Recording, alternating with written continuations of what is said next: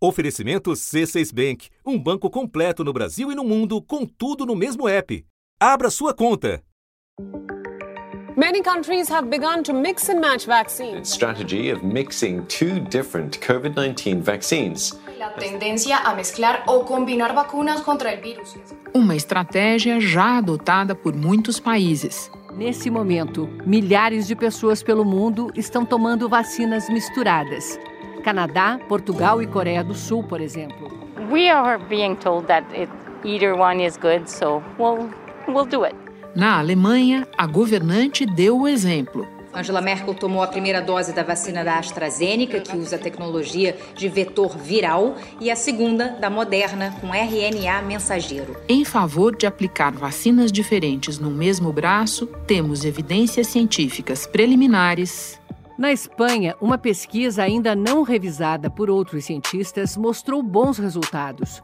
Os voluntários que tomaram a primeira dose de AstraZeneca e duas semanas depois a segunda de Pfizer tiveram um aumento expressivo na produção de anticorpos. E desabastecimento puro e simples, como no caso recente do Brasil. Enquanto as doses da AstraZeneca não chegam, São Paulo vai avançando naquela estratégia de substituir o imunizante pela vacina da Pfizer. Aqui no Rio de Janeiro, o governo do estado já liberou essa combinação. O Sarques veio pela terceira vez ao UBS Campo Limpo, na Zona Sul.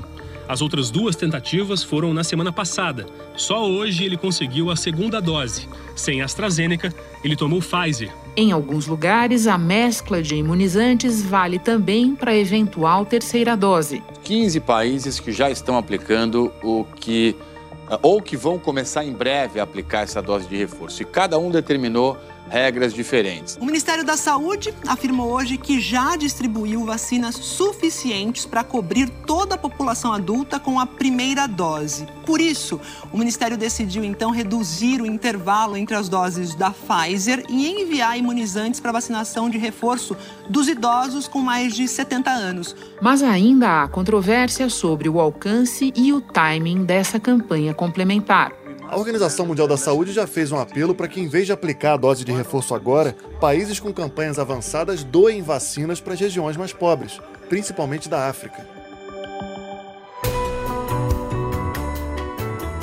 Da redação do G1, eu sou Renata Loprete e o assunto hoje é a mistura de vacinas contra a Covid.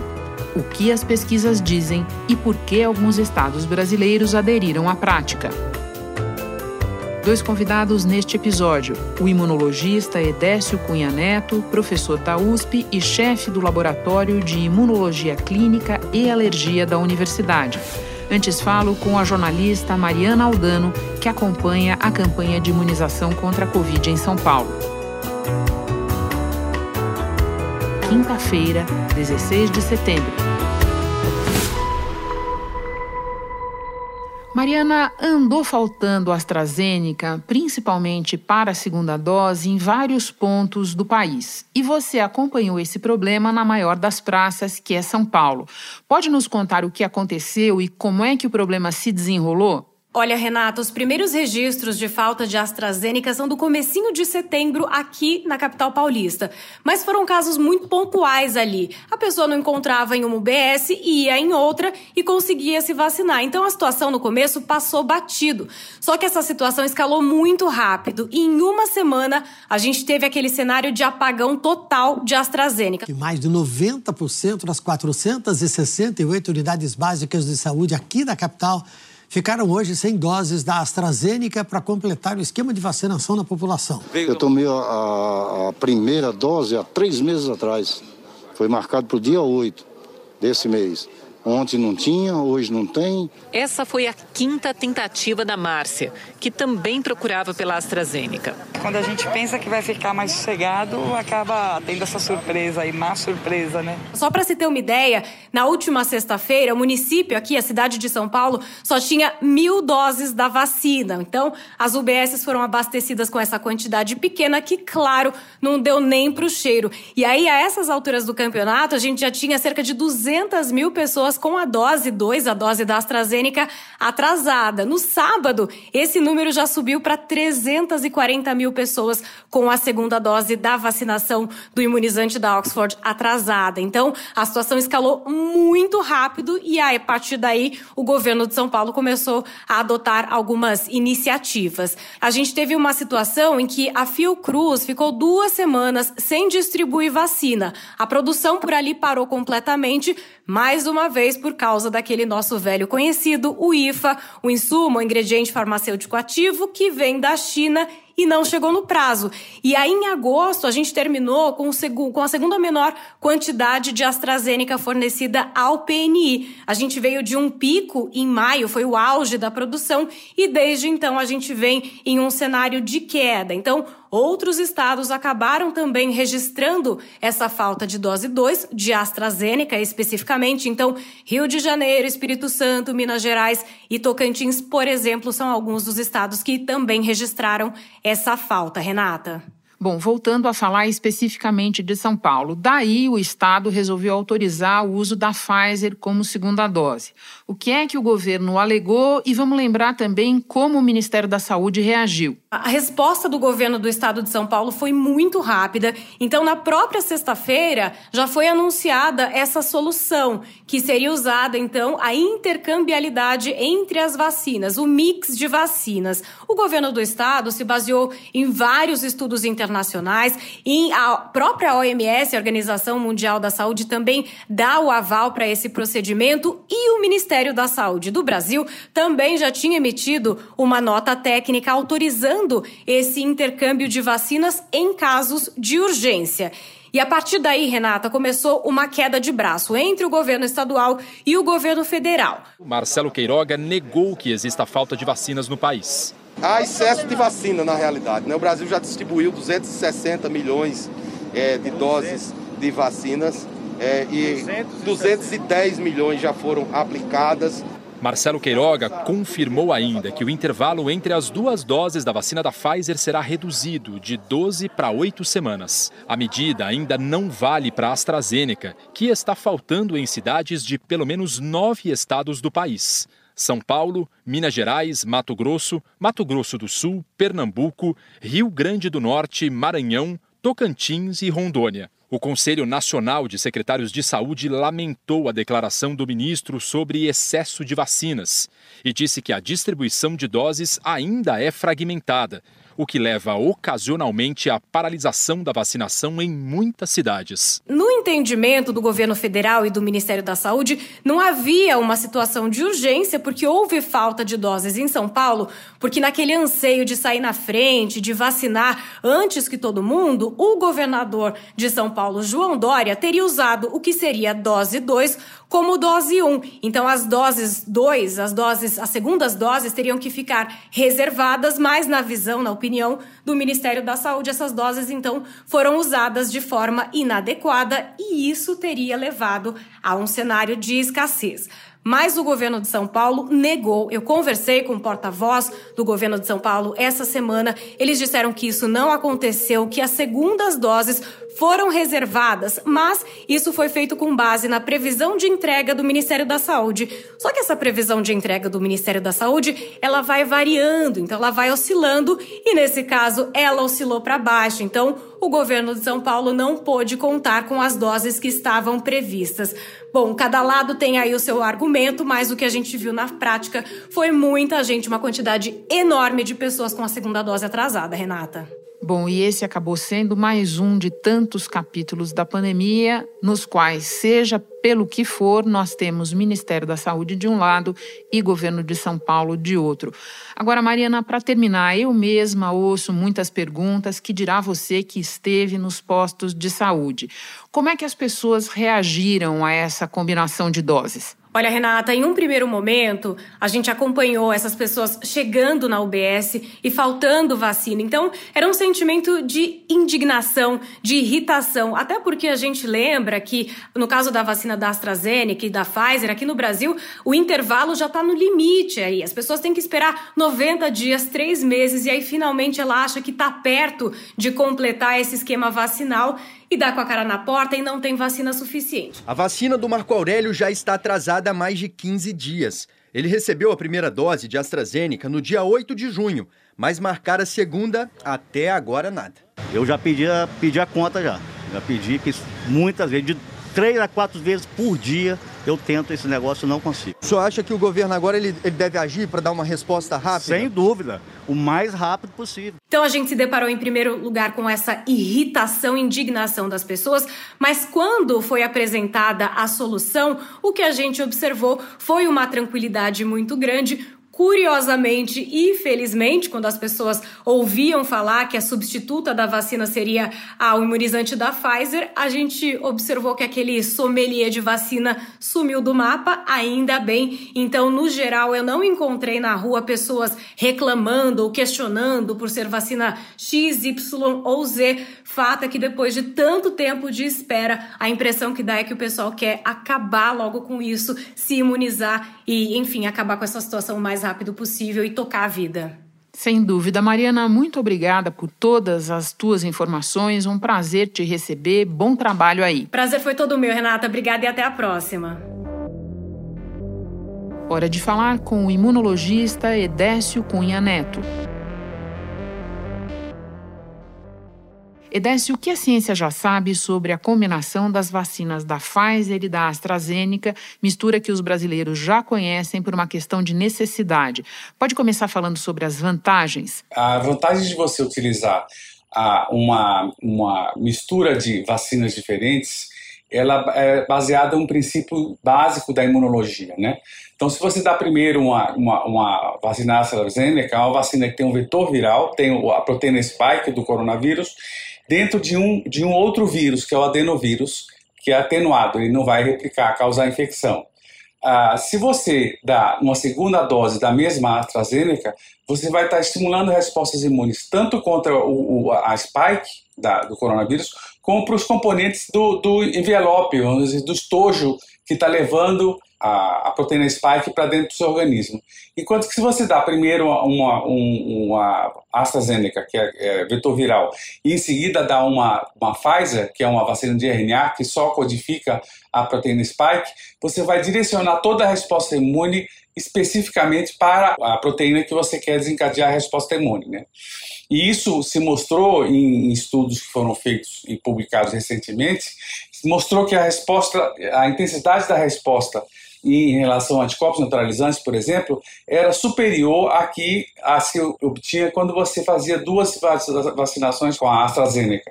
E eventuais riscos, já conhecemos? Esse estudo do piloto ele, ele não era muito grande, mas os riscos de cada vacina eles já são bem conhecidos e, na verdade, quando você é, faz doses únicas de uma vacina e da outra vacina, você até dilui os, os eventos adversos que poderiam acontecer com a, com a dupla, a dupla imunização, entendeu?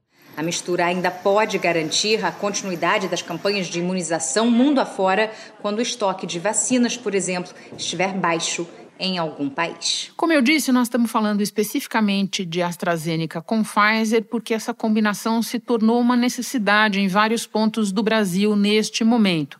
Mas você teria dados, a ciência já se manifestou sobre outras combinações de vacinas contra a Covid? No momento presente está acontecendo um ensaio clínico que compara a, a combinação de, da primeira dose com as vacinas, todas as vacinas que foram registradas no Brasil, com a segunda dose com outras vacinas, né? E esse estudo ele deve ter, terminar lá por outubro, início de novembro, e ele vai, vai, vai realmente balizar, porque ele vai fazer uma base, em base comparativa a, as respostas imunes elicitadas por cada combinação versus a sua combinação a, habitual. Então isso a gente vai ter como dado, do, como um, dado aqui para a população brasileira, imagino que até novembro. Quando a gente discute mistura de vacinas, não falamos só de primeira e segunda doses. Existe também todo o debate sobre como fazer a dose de reforço. E nesse caso, Edécio, muita gente já se manifestou contra usar a Coronavac para isso, especialmente nos idosos. Você já olhou de perto para esse assunto? Pode nos explicar o porquê dessa restrição? Bom, a Coronavac é uma vacina de vírus inativado, é uma tecnologia muito segura, mas muito antiga também, e que já se sabe que, que vacinas com vírus inativados elas têm uma, uma resposta deficiente em idosos. Então, a vacina da gripe é uma vacina que, que é dessa, dessa categoria, é a vacina disponível, então ela é administrada em idosos também, mas a eficácia dela é menor. É, a, o sistema imune do idoso é, responde menos a essa vacina do que é, pessoas mais jovens. Então, vacinas que são mais potentes, como a vacina da, da, de RNA, da Pfizer, por exemplo, ela tem, ele cita, induz respostas imunes potentes também em idosos. Né? E se a gente considerar também estudos que foram feitos aqui no nosso grupo, quando a gente for olhar a imunogenicidade, ou seja, a capacidade de desencadear uma resposta imune de, da Coronavac com pessoas de diversas faixas etárias, nós vimos que as pessoas mais, mais velhas, acima, na verdade, até de 55 anos, especialmente o sexo masculino, tinham respostas inferiores às respostas de pessoas mais jovens. Né? E um estudo de, com milhões de vacinados, foi feito um estudo epidemiológico uh, recente, que foi divulgado no nosso país, uh, mostrou que a eficácia da Coronavac em pessoas abaixo de 70 anos ela já estava diminuída. No, foi um estudo de vida real de com dezenas de milhões de, de pessoas vacinadas, né? Então, isso, combinando esses dois estudos, a gente pode imaginar que é melhor oferecer para os idosos que já tiveram a sua primeira dose há muitos meses, né? Com a Coronavac, que eles tenham um reforço com a, com a vacina da Pfizer. A vacinação por aqui começou no dia 6 de setembro e 99% dos idosos que vieram aos postos de saúde para tomar a dose de reforço foram imunizados com a Coronavac. A recomendação do Ministério da Saúde é de aplicação da vacina da Pfizer para essa dose de reforço, mas a prefeitura dizia que não havia doses suficientes. Falei que quem adotasse esquemas diferentes do PNI não teriam garantia de doses. Agora, o critério não pode ser faltou um dia, já troca. Senão a gente não consegue avançar. O Supremo Tribunal Federal formou maioria e confirmou uma decisão de agosto do ministro Ricardo Lewandowski, que obrigou o Ministério da Saúde a enviar mais vacinas a São Paulo. Então, cerca de 200 mil doses dessas doses atrasadas, nós vamos conseguir até amanhã colocar em dia em termos da imunização completa dessas pessoas. E para terminar, eu quero te ouvir sobre uma outra discussão, que é sobre a necessidade ou a oportunidade nesse momento de se investir na dose de reforço. A gente sabe que vários países estão fazendo isso, em especial por preocupações com a variante Delta, Israel, Estados Unidos, nós começamos a fazer aqui, mas existe uma posição muito clara da OMS que a prioridade deveria ser ampliar a base de vacinados no mundo né? E que a prioridade deveria ser, neste momento, garantir duas doses para todas as pessoas. Qual é a tua avaliação sobre isso? Bom, a OMS diz, defendendo a, a, o acesso equânime de vacina, ou seja, que pessoas de, de, países pobres, assim como de países ricos, tivessem acesso à vacina do mesmo jeito.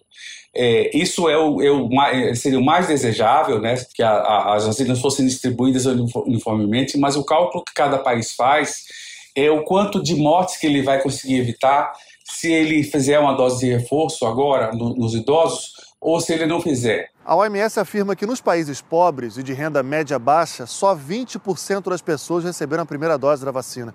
Entre os mais ricos, 80%. Um trecho do artigo fala que, mesmo que algum ganho seja obtido com a dose de reforço, mais vidas seriam salvas agora se essas vacinas fossem usadas para proteger logo os não imunizados. Então, a gente, olhando para o número de, de, de, o excesso de mortes de, do, do, ano de 2021 comparado nas faixas etárias mais altas, comparado com, o, com 2019, antes da pandemia, a gente vai ver um excesso de mortes. Então, essas são mortes que podem ser evitáveis com a revacinação seletiva desse grupo.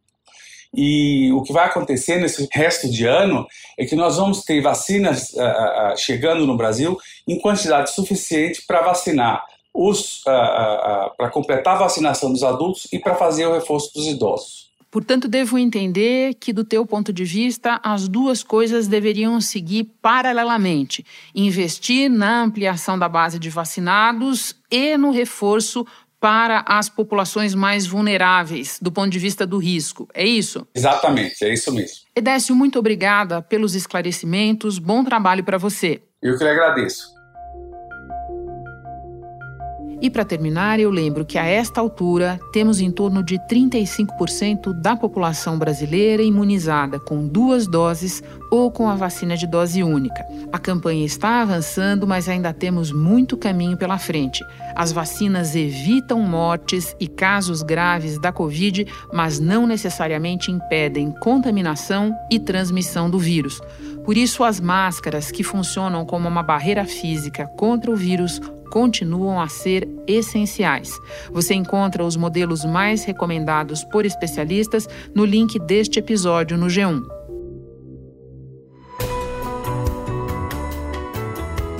Este foi o assunto podcast diário disponível no G1, no Globoplay ou na sua plataforma de áudio preferida. Vale a pena seguir o podcast na Amazon ou no Spotify, assinar no Apple Podcasts, se inscrever no Google Podcasts ou no Castbox e favoritar na Deezer. Assim você recebe uma notificação sempre que tiver novo episódio. Eu sou Renata Loprete e fico por aqui. Até o próximo assunto.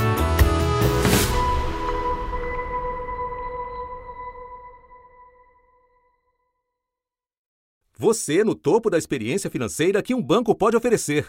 Escolha um banco completo no Brasil e em qualquer lugar do mundo. Abra sua conta no C6 Bank.